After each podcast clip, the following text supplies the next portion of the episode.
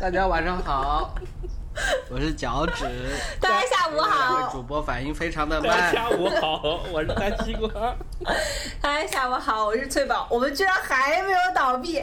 我虽然这个梗我已经讲的很烂了，但是我每次录音我都忍不住要感叹，就是真心的感叹。就是每当我觉得我们要倒闭了，我们就又开始录音了。对，是这样，还没完呢。我昨天在整理旧照片，还没上。我看到了我们就是什么一周年时候聚会的那个照片，已经是五年前了，差不多几乎到五年前了。一周年对，哦，天哪，我那时候应该比现在轻二十。就是一五年的十月份吧。你像现在都二零年的五月了嘛，对啊。然后那个时候你还住在那个哪儿，住在四惠的，然后看上去我们都年轻好多啊、嗯感觉是一个从年轻做到老的节目了，已经是艺术人生。没有啊，我觉得我现在看起来越来越年轻。呃，你现在比那个时候是年轻的，但你那个时候就是狗也不是这条狗，男朋友也不是这个男朋友，住的房子也不是现在这个房子，这太有意思了。打码，打码，打码。但是呃，我想想看，我基本上其实状态并没有变哎，就相比你们两个来讲，我好像变得没有那么大。好因为你是有了变，动，因为你是有了变动以后才才产生了这个台但。是，但是是这样子，当时我们俩不在北京，呃，我们俩在北京，你是从外地来北京看。对对对，现在你们俩纷纷离京了现，在哎，对，现在你在北对京，对，所以我来五年之间好了。对，变化真但是是太在大了录音的这个 moment，我也不在北京，我现在在深圳。啊！你怎么在深圳了？我也不在北京，我在上海。对，但你也不在伦敦了。对，嗯，好，来讲一下你现在在哪？现在现在只有脚趾是在主场作战的，我们俩今天都是客场。是的，都在酒店，不在自己的家里。嗯，是发生了什么事情？不是大家都宅在家里吗？你们为什么到处乱窜？疫情期间到处只有你们澳洲还宅在家里，我们早就已经出来搞生产了。我们作为产业工人已经在搞生产了。我今天上午还去了工厂。OK，工人复工，嗯，那今天这一期就讲一下你的，就是这个应该叫什么乱世佳人的故事，乱乱世佳人逃难，跨州逃难。犹如一片浮萍，在惊涛骇浪中飘荡，是吧？要是我在这次回不来，可能就真的要等吴京去接我了。你们知道现在有好多留学生在吴京的微博评论下面评论，让说他骗人，让他退战狼战狼的票。那他他怎么回？吴京肯定装死啊！因为他那当时宣传的时候，不是你的那个中国护照最后那个有一个有一个 statement 嘛，有一有一段小话嘛。中国护照上面印着说，你无论你在哪里，你要记着，当你遇到危险的时候，你背后有强大的背后有一个祖国强大的祖国。对，然后来救你，这样。好，我们来讲一下我们强大的祖国是怎么救你的。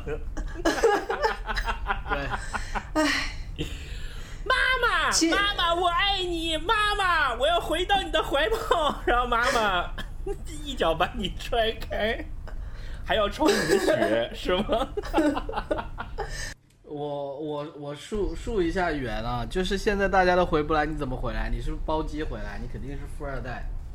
我我不是，你是不是花？你是不是包了一架这个什么私人飞机飞？哎，现在现现在美国还真的有包，还有包机。我昨天看到最新的价格，现在是五月二十六号，美国最新的价格包机回来是三万七美元一位，一架飞机十四个人。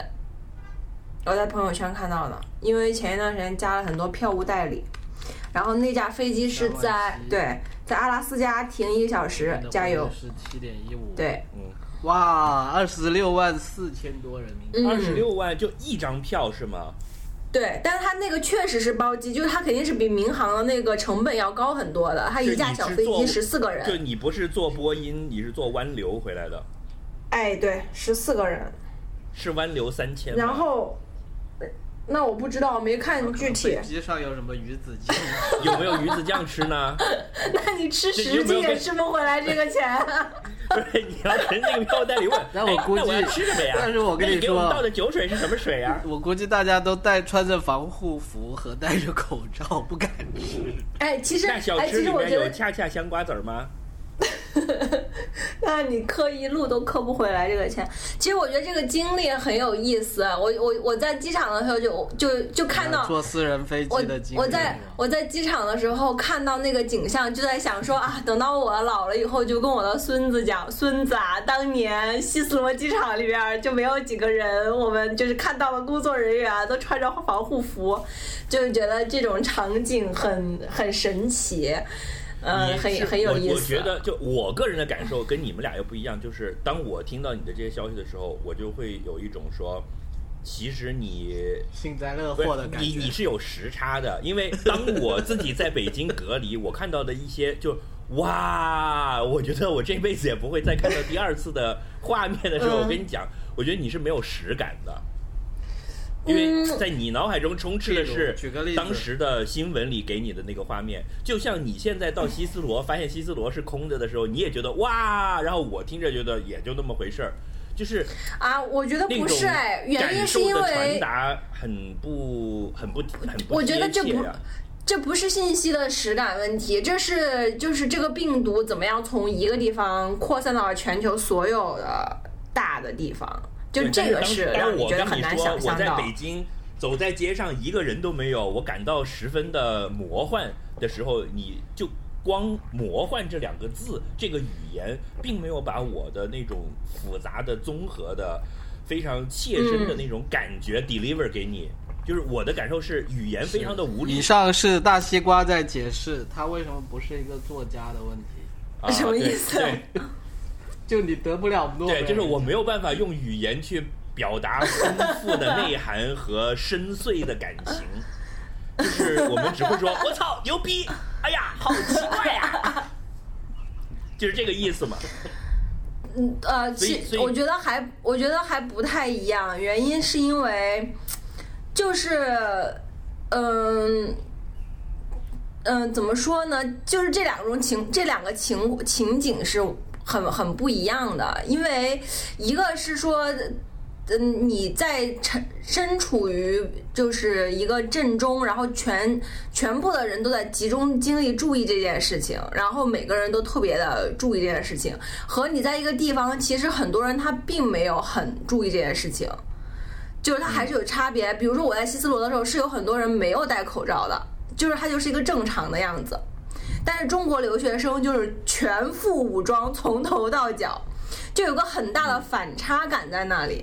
然后就是，其实进进航站楼的时候是有有工作人员会在那边发一次性的口罩，因为有很多人是没有戴口罩的。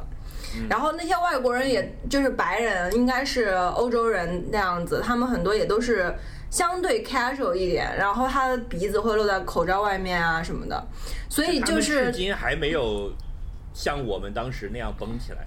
哎，对，所以这个是这个点就让你会不太一样，因为你身处那个环境，你会觉得这个世界特别特别的割裂，然后又觉得嗯。为呃我觉得很有一个意思的点，就是在于说，中国留学生都有防护服，而且就是一看就肯定都是从中国千里迢迢邮寄过来的，然后大家都特别特别小心翼翼。然后有有一些很有意思的点，就是在那个过安检的时候，有一些人用要脱鞋，然后有人脱不下，然后过安检的时候，那些人就把我全身的防护服必须要全部都脱下来，然后过完安检再穿上。然后我心想说，那你还有什么意义呢？但 是就？很很好玩，你知道吗？特别好玩，就有很多这样的小的细节的经验，就让我觉得特别神奇，就是神乎其神的感觉，就是觉得这辈子可能，哎，先不要立这个 flag 了，就但至少说至说今不定这一辈子后面还能看见蘑菇云呢，是吧？对对对，但是就是至少至今还是没有这种感觉了，就是呃很有意思，而且确实就是很很很凋敝，然后。就就算我说就是呃，当本地人或者欧洲人在机场的其他那些人，他们虽然好像相对 casual 一点，相对没有那么重视，但是感觉到每个人神经还是紧绷的，你就不会，因为他不停的在强调你要隔两米远嘛，每个人他就所有的地方都是要你必须隔两米远。然后第二个就是，感觉大家，比如说你排队的时候，前面有一个人忽然大叫，他可能是东西掉了，或者是有人在叫另外一个人，就所有人立刻就眼光就立刻集中到那里去，就是有一种动物惊弓之鸟的那种感觉，但是又很很微妙，因为他并没有表现出来，大家都是很沉默的在那里。等着，然后玩手机的人也很少，就是大家就是不停的在四处张望。嗯，是大家都变成就像动物世界里面的那种什么草原上，然后突然嗷一声叫，然后所有的鹿就那么抬头，然后都把头转过来，那个画面，确确实确实是那种感觉。总之，我能在五月份的时候从伦敦，呃，飞回北京，不是会飞回上海，我就是我觉得还是蛮庆幸的。主要的原因是因为我们并没有打算长期在那边居住嘛，所以就是如果没有打算全长期居住的话，就是今年任何时间点能够回来都都是一个不错不错的选择，因为就是刚刚我们讲的嘛，票真的很难买。嗯，所以嗯，能把整个就是。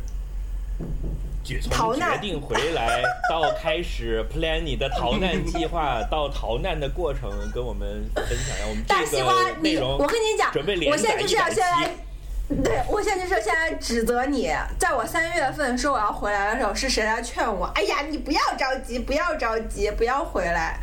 就如果我当时真的听了你的劝，我现在肯定回不来，我可能十月份都回不来了。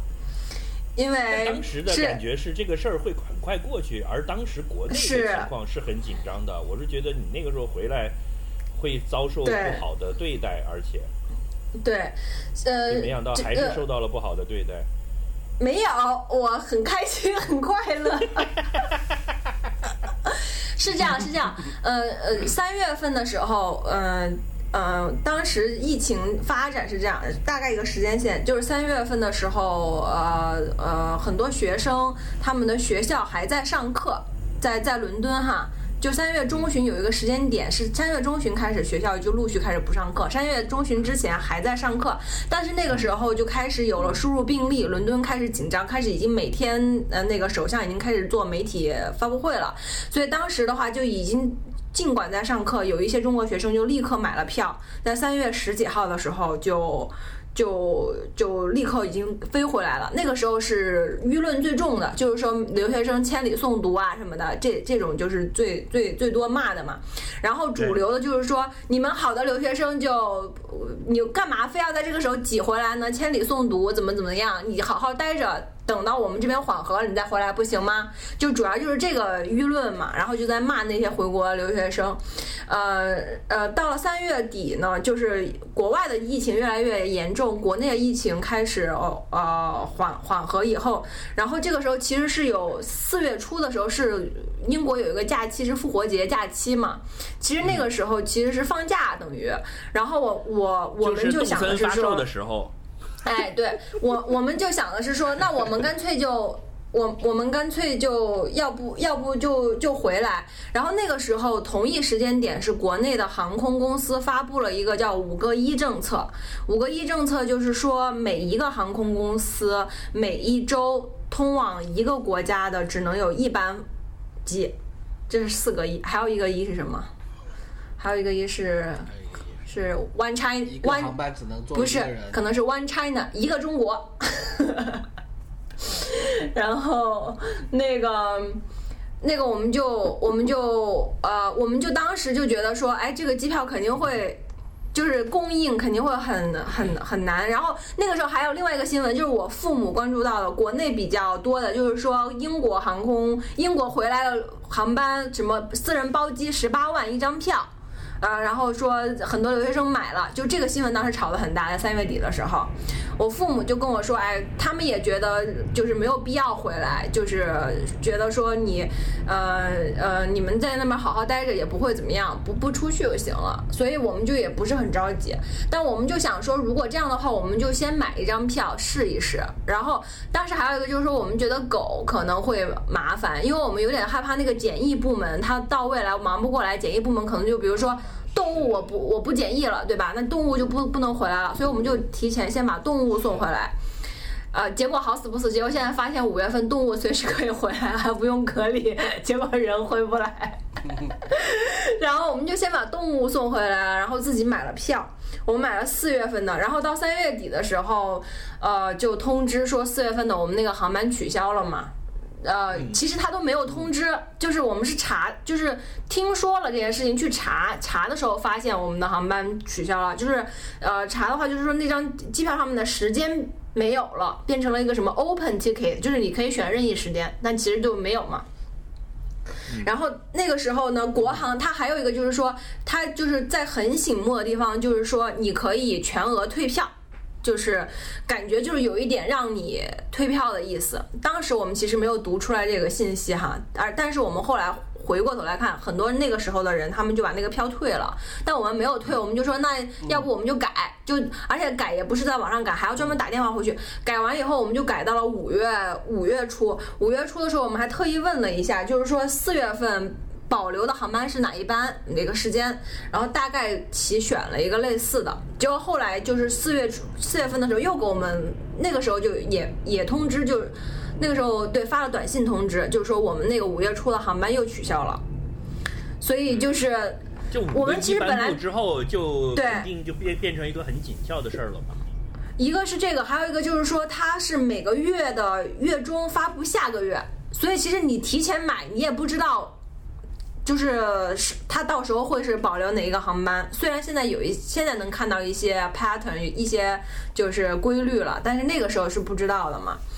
然后其实当时就搞得我们有点气，是因为我们没有要回来，就是没有要紧急的事情必须要回来，但是你就一直这样，就让人觉得有点生气，就是，就你不知道该怎么做计划，那你是对吧？你下半年到底你是要继续？在那边待上半年，二零就说你，譬如说发个话，嗯，对吧？二零二零就别回来了，对，是。那你们可以在那边安排你们的这个房子啊，是自己该干嘛干嘛，就就二零二一再回来。是。但现在也没个准。对，然后我当时就在微博上面也搜好多买不到票，或者说在计划怎么买票的留学生，就有一些微信群嘛，我就加了那些微信群。那些留学生也挺有意思的。留学生，因为他其他们其实比较有相对比较穷一点嘛，他们也而且直飞飞机很少，大家就开始疯狂的研究全世界各地可以转机回来的方法。然后这里面就出现了很多奇葩路线，比如说有人从埃塞俄比亚。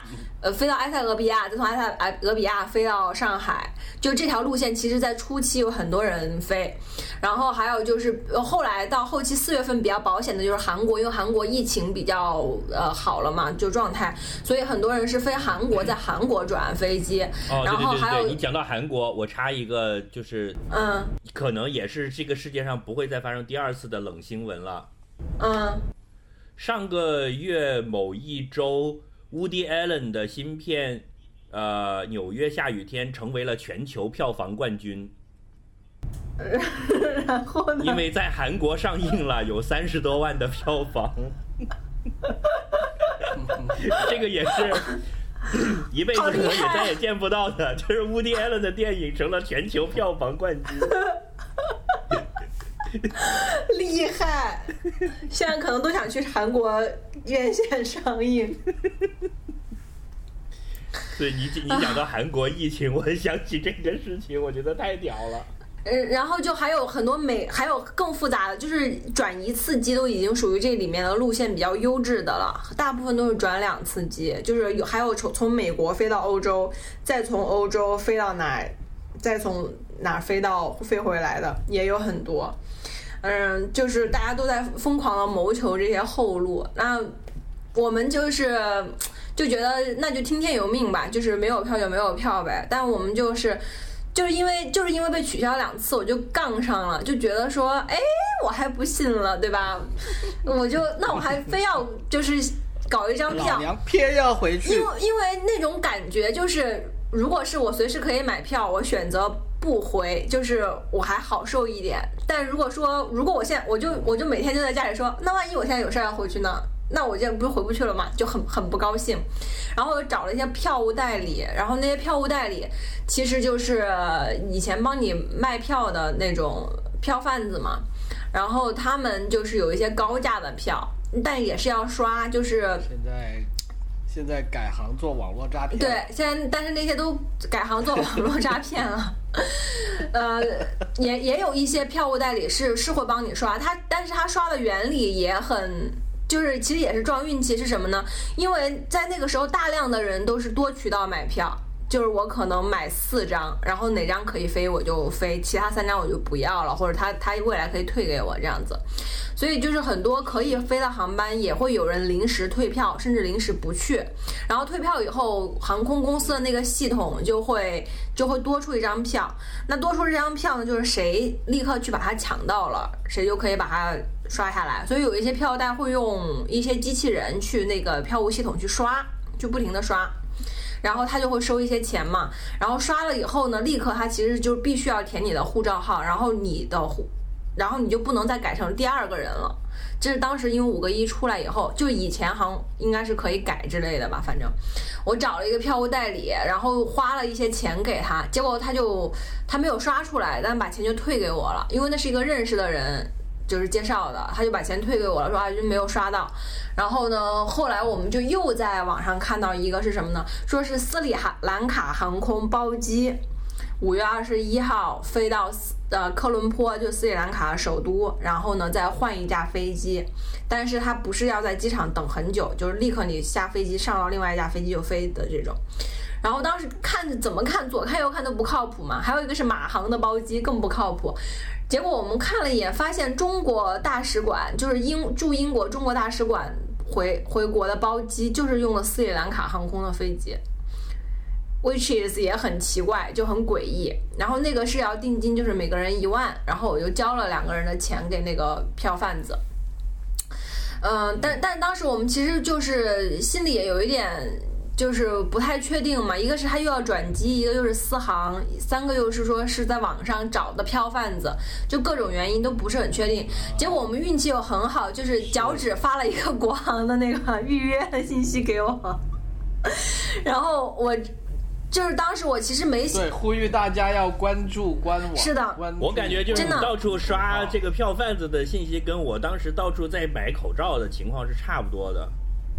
类似类似，就是鱼龙混杂嘛，然后很多这种信息都充斥充斥在里面，然后我们就我我我我就填了那个国航，但是当时其实填了也是没有信心嘛，填完就觉得哎随便先填一个肯定不会中那种感觉，就填完了，结果票贩子定金交完了，第二天国航就给我打电话了，然后。是这样的，那天我很有意思，是是国我填的是国内的手机号，但国内手机我静音放在就是卧室的外面就没听到，所以我给票票贩子下完定金，然后就又在微博上面搜这方面的信息，结果我就忽然灵机一动，就想说，哎，国航该不会给我打电话了吧？就那个时候我定金已经交了，就我一看国航，心有灵犀，结果一看就国航前一天就给我打电话了，我没有接到，我就啊气死了。嗯，结果就我就又你 又打回去问嘛，你你留了一个你静音的电话号码 给别人，还有你能关？还不是我我其实是是震动，但还有一个原因是因为国航都是半夜联系，他他是早上凌晨，时差的哎对时差的问题，他是凌晨。工作时间你在睡觉，对他凌晨凌晨打的，所以平时白天应该很可以接到，然后打回去反正就很麻烦，结果他对方就说我们这个已经下班了，就是那个部门下班了，你你只能再等。他再给你打这样子，然后我就啊好气，呃，结果就等了两天，国航就给我打电话了，就说你预约的是这个时间段没有，但是过两周之后，然后这个时间段应该是有的。然后我们那个票因为三月份买的全，当时虽然买的全价票，但是也很便宜，应该一个人就一万多，就是当年的全价经济舱啊。然后也不用加钱，然后我们就就买了，呃，我们我们就就说好，那就定，然后就买了，然后就想跟票贩子说啊，能不能退？其实那个定金他就是在宣传里面就说不能退嘛，但我们后来想一想，不能退也没关系，因为票贩子那张转机的价格是三万九千八一张，然后如果我们要再交的话，又要交很多钱，其实相当于把这就这定金跟那个钱加起来。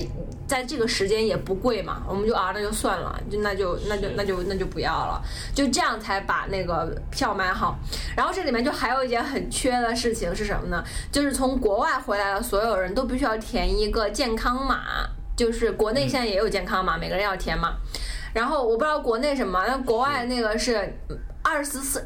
就是你每天都必须要填，填满十四天，你那个二维码上就有个小飞机，就表示你可以坐飞机了。然后每天的意思呢，就是说将两个填表的时间不能间隔超过二十四小时，叫每一天。所以如果你是早上九点填，你第二天就必须早上九点之前填，然后就你每天都得早一点。啊，哎，我我我我我不太理解，它这个是个什么东西？就是每天要去填它干啥？就是 哦。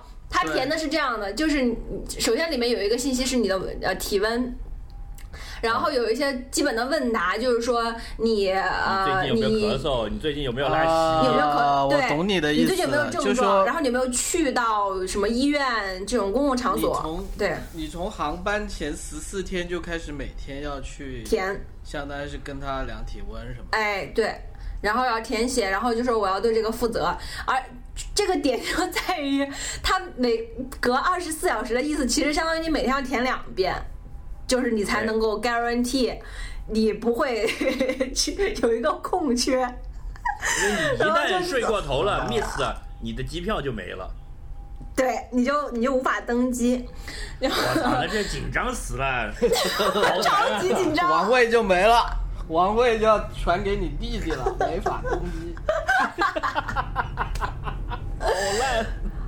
而且你知道那个时候还有一个很缺德的事情，就是，呃，填那个预填机票预约也很搞笑。就是你预约那个机票的话，是要有一个选项是说你愿不愿意去机场候补。你们知道这个是什么意思吗？就以前你们有接触过这个概念吗？好挣扎，我在这个时候你就不知道我到底是哦是吗？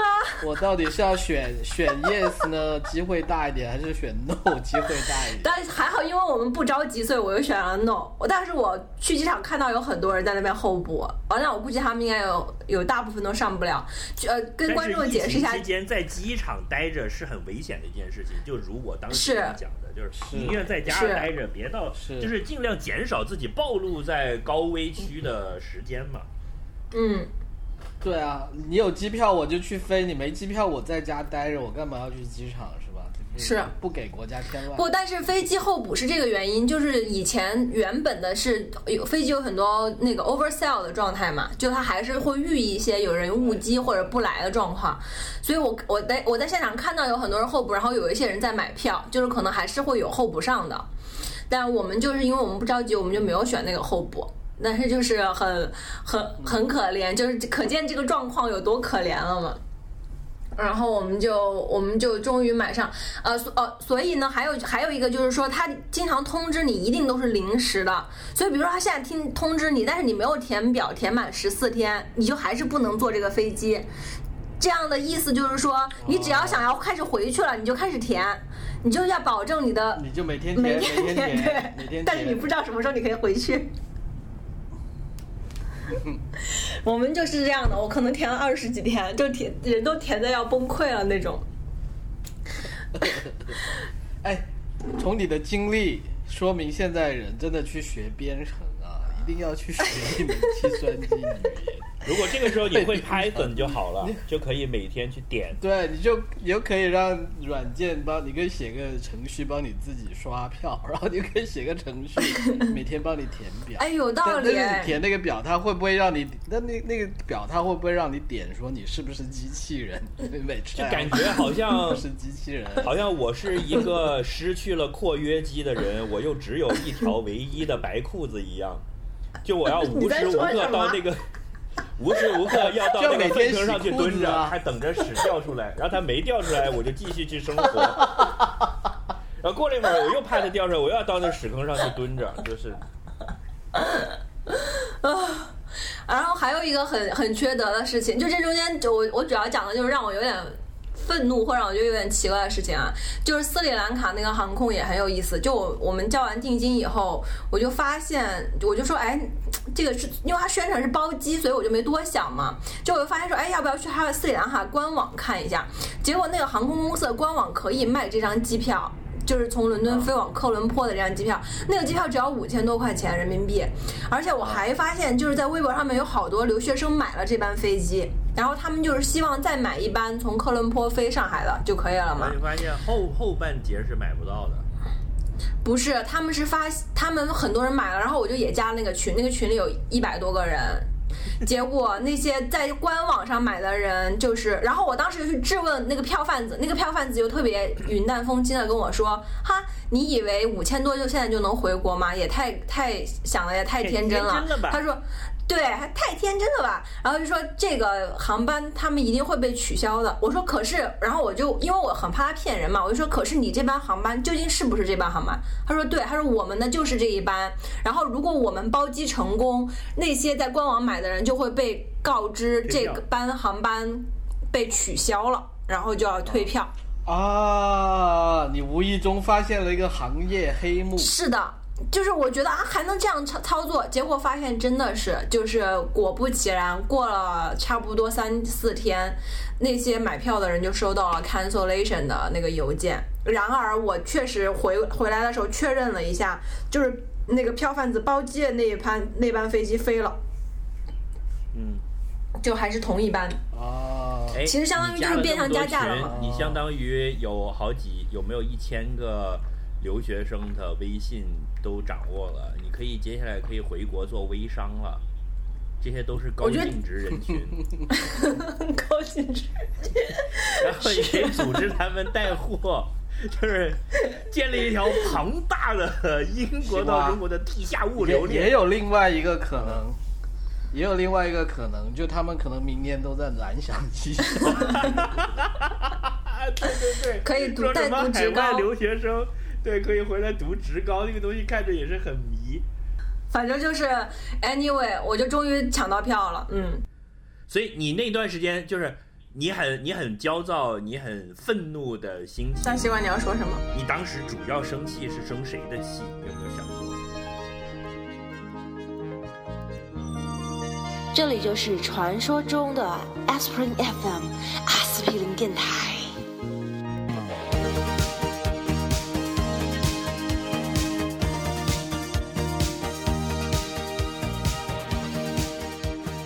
后就像所有的经典故事一样，抢到票了之后，没想到这个怎么才刚刚开始，不止，你知道我有多紧张吗？就是就以为以为是大结局了，结果发现是 season two 的第一集。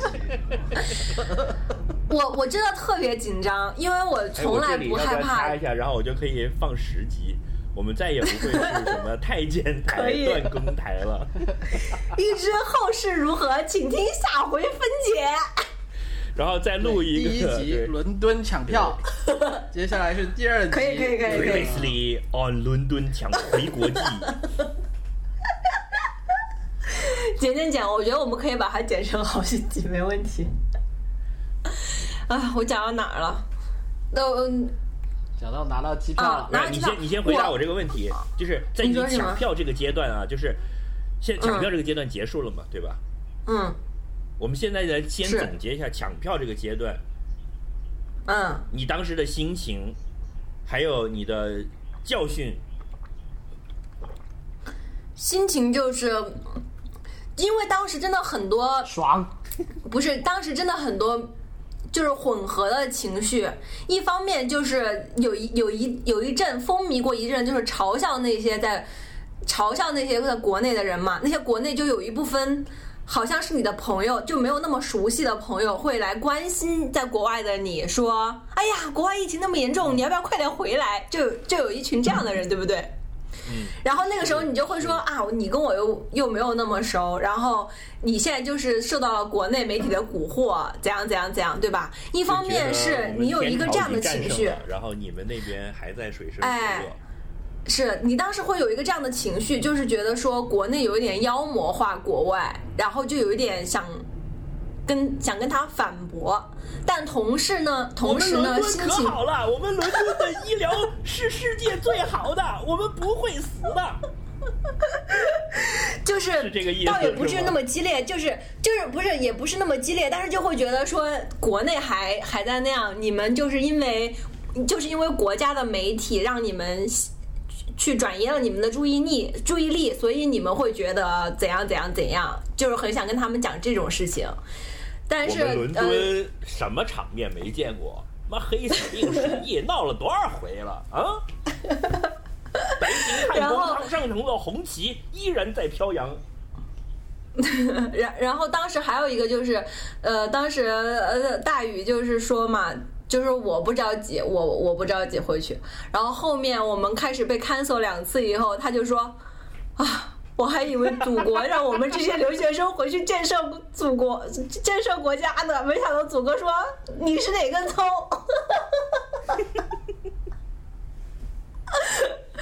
然后就是没想到祖国这样，就是你哪位这样。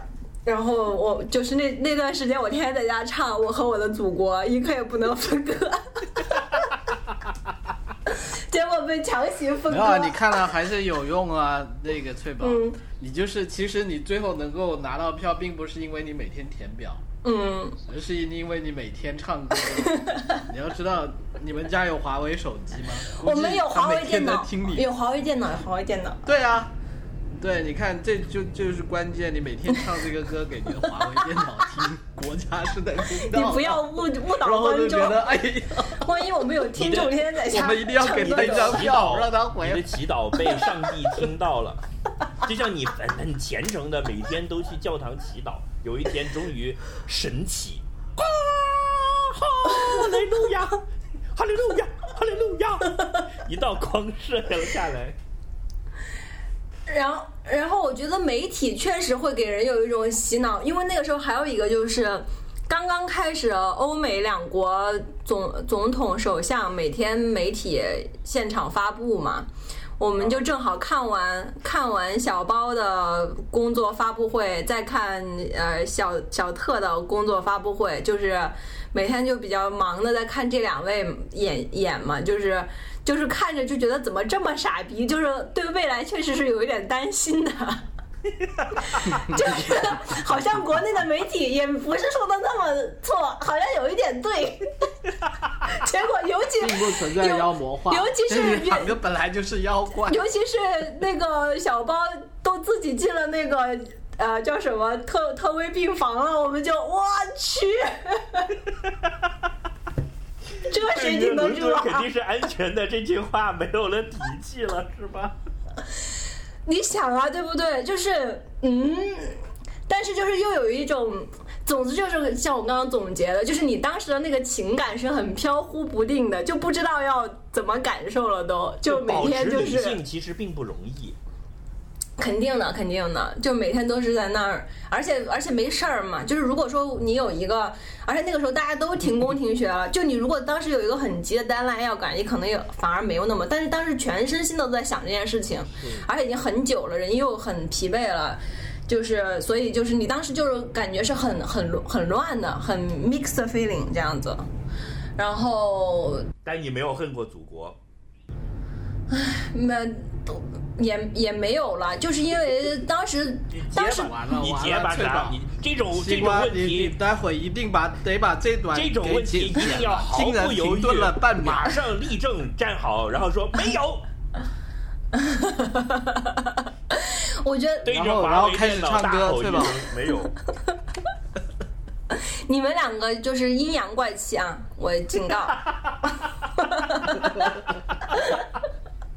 我们很严肃的提到了这个 这种问题，不是因为你你要现在这个时间点，当然很很很好的去开玩笑什么的。其实我觉得三月份整体的就是中国人的心情还是比较沉沉痛的，就是你还来不及恨这个恨那个，就是你还在那种，因为其实整个事情开始发酵是二月初嘛，所以你还在对对在求生模式，对，还在那种沉痛有痛，那么多复杂的高级的情感，对，还还存在求生的简单的动物反射，还没有反思政权问题还在我自己 review，我到三月二十号基本上就已经好了。嗯，呃，三月二十号动森发售了，基本上正常了。那你好的还蛮快的，还是任天堂拯救世界。救了你。嗯，所以就嗯，并并没有那么多、的、感受。呃，但还有一点啊，就是就是怎么说呢？当时网络上面还有一些信息嘛，就是因为是到四五月四月份的时候就开始觉得有一点被某些势力忽悠了，不说祖国了，为什么呢？因为有很多。就是你可以看到了网上的一些名人或者权贵，他们的孩子也是在国外读书，但他们在三月初还没有五个亿的时候，他们就回去了。这个是你可以看到的事情。但那个时候，其实祖祖国主主要的声音就是说，你们不要在最乱的时候回来添麻烦。然后很多老实人就是在那个时候把机票退了，留给我们的小孩。这件事情是观察到的，不要乱说。这现现行反革命啊！这这个是你可以看到的，就这这个可能看到以后，就是觉得还是有一点，嗯，you know，你们懂的。嗯，就不是说，哎，算了，我你可以帮我把接下来的剪掉吗？我是认真的，帮我剪掉啊！就是就是不是说回国了以后就五个一了吗？这样的吗？啊，这样子啊，好，我把这个放到标题上去。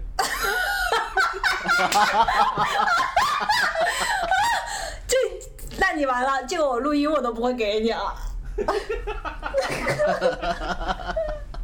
没有，我觉得最棒。你看，你要学一点编程技术，你自己先剪了再给。这就是看我们友友谊的时刻了，大西瓜。我把这个录音传给你的时候，你听一下，看我剪了没有。我要是剪了，就说明我对你还是不是不够信任。好的。妈呀，我好忐忑。哎呦，所以就就是这样子喽。对，大西瓜一不小心掌握了可以把你送到牢里面去的证据。他到底是送的 还是不送的？详情见下回分解。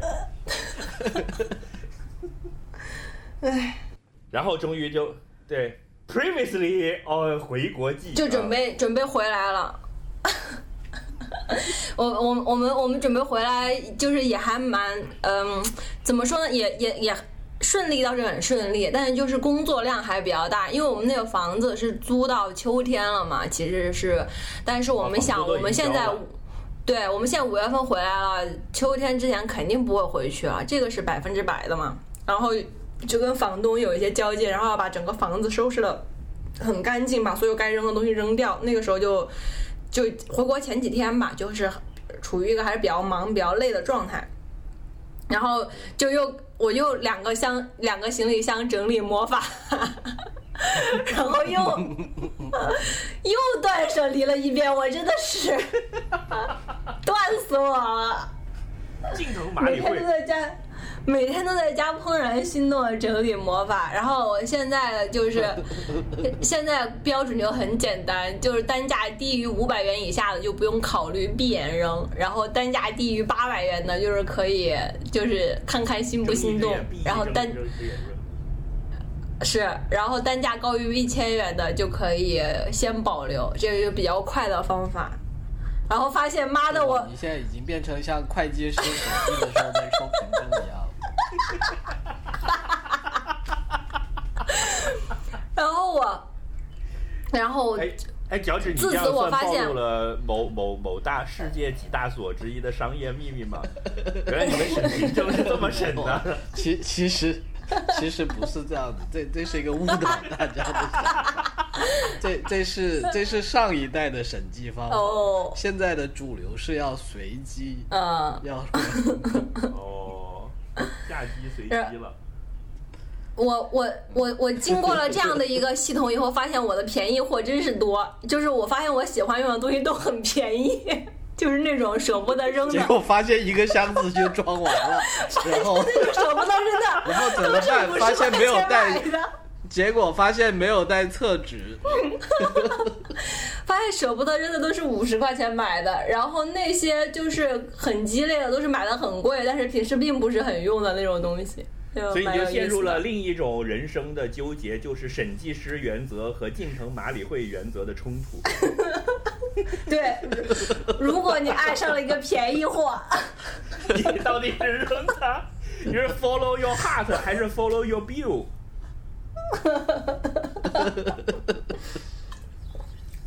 Anyway，就是收行李也很也很忐忑。嗯，我们也是家里给寄了防护服，然后有那个口罩什么什么的。家里寄来的什么？再说一遍。嗯，防护服、口罩，然后防护服。这就是这这个真的很难。一个主播的基本又不是他又不是防护服，八北标兵奔北坡，红凤凰，粉凤凰。粉红凤凰，你可以考我了。作为一个广东人，我还有点怕说那个。对，刘奶奶吃榴莲喝牛奶。看到一个护士穿着防护服。啊，讲到哪儿了？我们就我们就防护服。哎，我跟你们讲，真的，我我从出门到到从伦敦出门到到。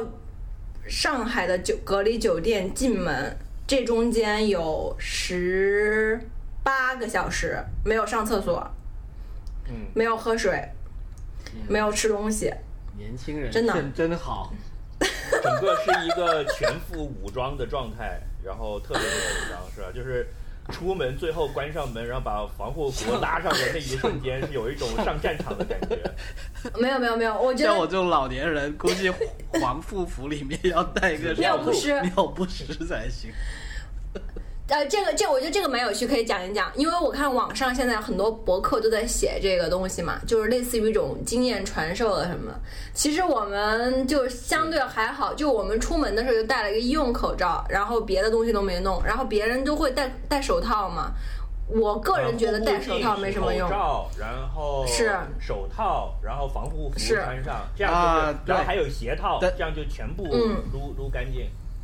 对。但我们啥也没带。但是那天我们也讨论过，就是翠宝，就如果你同飞机上所有人，其他人都是这么全副武装，其实你自己不带也没错。啊，不是的，不是的，你这个说法是错误的。来来，因为如果他穿着防护服，他是他没有问题，对吧？他的防护服的表面沾染了病毒的话，你没有穿防护服，你就会被沾到啊。他从别处蹭了一个病原体，有可能蹭到你身上了。是，我觉我觉得有道理，有道理。嗯，希斯罗的机场可能还是会危险一点，因为它欧洲的航班还是有的，欧欧洲、美国的航班都有。而且，我怀疑希斯罗机场的消毒标准还没有现在国内的地铁站的那么什么。现在国内地铁站那肯定没有。一个小时就有三个像。全身武装的，然后拿着像插秧机那样的机器，嚓，全部放那个消毒液喷一遍。不是网上不是有那种配着《星球大战》的音乐的那个消毒的画面吗？就当当当当的三个人并排这样喷着雾这么过来。是，嗯，反反正，但是我们当时怎么说？可能。我觉得是，呃，我们看到的中国学生都很年很年轻，可能感觉都是千禧年之后出生的，就十几二十岁，对，感觉他们就比较听学生吧，因为停课了，是没事干。大本科也挺本科很多，就算你是研究生也很年轻嘛，就是，然后我我我们出门的时候就没有很紧张，然后我们出门的时候，那个出租车司机他们伦敦的出租车就也已经。用一个那种塑料膜把自己的那个前面驾驶室跟后面分开了，啊，然后那个司机下车帮我们提行李的时候是戴了一个一次性的那种塑料手套，感觉还是那个司机本人还是很注意的，因为他肯定是每天要接触很多这种嘛，然后送我们到机场，嗯，然后我们。然后他他帮我们拿完行李上去以后，上他的那个驾驶室以后，然后又脱了口呃手套，又用了那个免洗洗手液搓了一遍手，才才开的车，就看到还是蛮蛮蛮放心的。嗯，然后我们到到机场以后，就是呃。没有测体温吗？没有测体温，就进门的时候有人发口罩，如果没有人戴的话，有人没戴的话，就会被发一个口罩。然后里面工作人员其实很多。首先第一点就是他一直广播强调你要离人远一点，所以就是整个机场是很稀疏的。那跟我到上海机场不一样，上海到达以后，其实就人都是人挨人，就没有所所谓的这种强调人与人之间的 social distancing。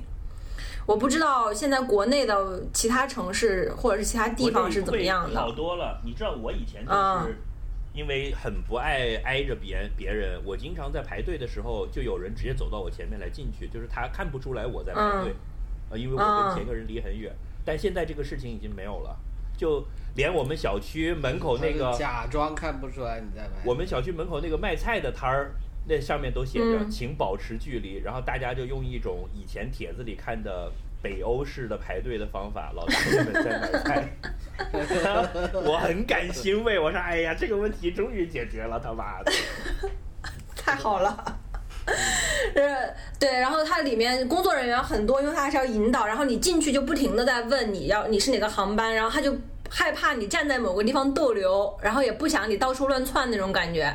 就是你一进，就是首先你没有不坐飞机的就已经不允许进航站楼了，就 say goodbye，就是你在外面，然后进去以后立刻就是你是哪个航站楼，然后就立刻指你过去，嗯，然后我们过去就是行李，哎，这次行李超重，我蛮出乎我意料的，好便宜，因为我记得以前行李超重费很贵，这次我们重有一个行李重了五公斤，才交了三十多磅，就是三百块钱，是，就好便宜啊，以前感觉很贵。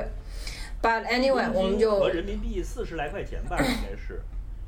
对啊，好便宜啊。呃，这个是公价呀，以前我记得挺贵的。我我记得我以前就是在机场，当时多了多了也没多少，然后我还让他报了个价，他报了个价之后，我想了想，我还是拿那个东西快去开快递公司去寄了。嗯，我记得以前很贵。多两公斤，他收我那个钱可能得。折差不多一两千人民币。哎，是的，是的，是的。我当时，我以前也是有这个记忆，但现在就是觉得很便宜。然后我们过安检的时候就开始有意思了。是这样，首先我们呃换机票的时候呢，就开始看到很明显的区别，就你进大厅嘛，然后呢就是有中国人，有外国人，然后啊，当然我们当时是外国人啊，就有中国人，有白人，有欧洲人，然后。那个白人就很 relax，很多穿 T 恤啊什么的，因为已经比较热了。中国人就是跟我们打扮差不多的也有，然后穿在机场下飞机下下火车下下车的地方有一些穿防护服的就已经开始有了，然后你就开始慢慢往国航那边走。首先第一个往国航那边走，人就忽然变得很多。我不知道为什么，因为其实我们也只有一架飞机，但其他的航空公司那里人就不多，像可能他们的飞机也是坐不满的状态，但是国航那个飞机是满员状态嘛，到国航那人就开始变得巨多，然后就大概百分之三十的人都穿着防护服，然后那些那些所有的人都是小孩儿，没有，我觉得没有一个年龄比我大，我看到了啊，但是后来在头等舱看到一些年龄比较大一点的。但我看我目力所及都是小朋友，就是比我弟还小的那种，就比我表弟还小的那种。然后呢，就有一些穿着我表弟九五年的，就是我我心中的小孩就是他那个，但是他现在已经不是小孩了。然后就都很小，一看就是那种家庭环境很好，都背的那种名牌包、名牌箱子，然后发型啊什么的，就长得也都还是那种眉清目秀啊，然后都是那种。动作就是你能看到，就是像那种偶像练习生里面那种小孩的动作，就是男生有点娘，女生有点呃 man 那种感觉。我不知道你们 get 不 get 到我这种点，就是那种 spoil 的千禧一代，就是哎天，我现在好像个大妈 在形容下一代，这是中年人的偏见。对对，是的，你这是性别刻板印象。但是就是很，是是那种可爱的，但是一看就那种比较娇生惯养的独生子女那种。总之，你的感觉就是来到了偶像练习生海选的后台。哎，有一点类似，然后一看就家里都很有钱的那种小孩子。就我可能也很久没有见到这么多，这么大一堆了，然后。就是都也就都有点傻傻的，就哎就会问说啊这个这个表我我在哪里填呀什么的，就会问一些这种，都也也都很谨谨小慎微。要标武汉话了，这个婊子。然后就有很多人就已经开始全身防护服，我当时很强烈的感受，就是因为那个对比太直接了，我就在想，如果我是一个欧洲人，我就真的觉得这帮中国人跟我不是一个。生物就是，并不是一种贬义的啊，就是觉得说为什么，就是我很难理解他们为什么跟我这么不一样，对吧？啊，我我我我突然想到一个会很有意思的情形，就是那些穿着 T 恤的，呃外国人，他们身上有一个贝克汉姆的纹身，嗯，就是生死有命，富贵在天，所以我不穿防护服，这就是我的 motto。中国有句老话，中国有句老。反正就是，我当时就觉得说，哦，如果你是一个就是其他种族的人，然后你到机场，或者你是个外星人，你到机场看到这个东西以后，你会去怎么去想？我当时觉得很有意思。但是大宇当时有一个评价也也蛮中肯的，还有说是因为中国对中国人来说，防防护服这件事情就是太简单易得了，太 accessible 了，就是我们想要我们就立刻可以得到，又很便宜，对吧？那国外外国人你去哪儿买他都买不到，这也是一个点。还有一个点就是说，其实我们在希斯罗机场的这个人群，那这帮学生肯定是中国那些最有钱的那一阶层的独苗苗嘛。哎，对，就是我微信群里那些，你提醒我了。你这个资源加一些人。对 对，在里面发一些卖豪豪宅的广告，赚取一些佣金。但是呃，另外一帮他可能这对他来说，他肯定不是这么一个人群里的这么一个 demographic 的人嘛。所以就是有有很多不一样的地方。然后就过安检就蛮好玩，就是要脱防护服了，就大概有百分之五十的防护服都被要求脱下来了嘛。然后大家都是在那儿，然后所有人都要脱鞋。其实基本上我觉得就是敞敞开了，就是像病毒敞开怀抱，其实也没什么。然后我们过完安检以后就换成了那个三 M 的口罩，我们两个，然后戴上了那个护目镜。但因为我们本来戴眼镜嘛，所以所以就相对还好一点。就纠结了一下要不要穿防护服，结果我们在候机的那个地方就发现。本来以为只有百分之三十的人穿，然后我们穿就觉得自己有点傻嘛。结果到了那个 登机口那个地方，觉得百分之八十的人都穿上了防护服，然后没穿的肯定就是因为他们没有，我们就拎着两个防护服，然后就很纠结。当然我爸一直劝我穿，然后 你们有没有记得有一个故事，就是什么两个人骑一头驴的，什么东西？哦，我们是把驴抬着是吧？对，你们就是那两个最后把驴抬着走的那两个。那两个抬着驴走的人，只是那是他们每天的 cardio 训练好吗？你真是的。那你们拿 你们拿着防护服也是 cardio 训练。我们只是为了锻炼而已，就我们就上飞机，就是我就跟我爸说我穿了，其实我没穿，因为我们觉得也没事了。这段要剪掉吗？不用。当时当时我就说，反正生米已经煮成熟饭了，是吧？定向投送，嗯。我当时我就当时开玩笑嘛，我就说我跟我爸说我穿了就行了，然后大宇就说你还是等你回去没有确诊了再说这件事情吧。深思熟虑，不错不错，从这句话就可以看得出你找了一个很靠谱的。靠谱靠谱靠谱，可以可以可以，靠谱靠谱。然后我们。就上飞机了啊！这里有一个，就是上飞机，我们其实很早之前选择坐嘛，但后来查攻略的时候发现，你坐在前面比较好，因为原本我们选座的时候是觉得坐在后面比较不容易传染，因为你前面经过你的人就会多嘛，所以我们当时选的倒数第二排。是。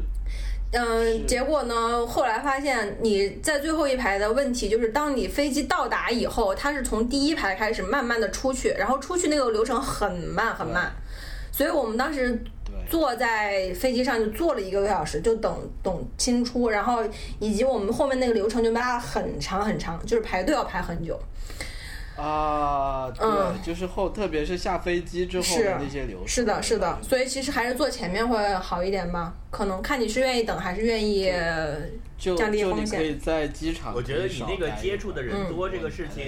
完全不用考虑，因为当你在天空中飞行的十几个小时里面，空气流动一锅了，闭塞的，对，嗯，这是跑不掉。哎，不是，哎，我跟你说，西瓜就是航空公司有出来澄清，就他们现在很多航班，他们的飞机都是会有空气都是内循环，是有 PN 九五的滤网去过滤的。嗯，这样哦。那就还好，嗯，好像是说是比较空气还还可以。学听说过气溶胶吗？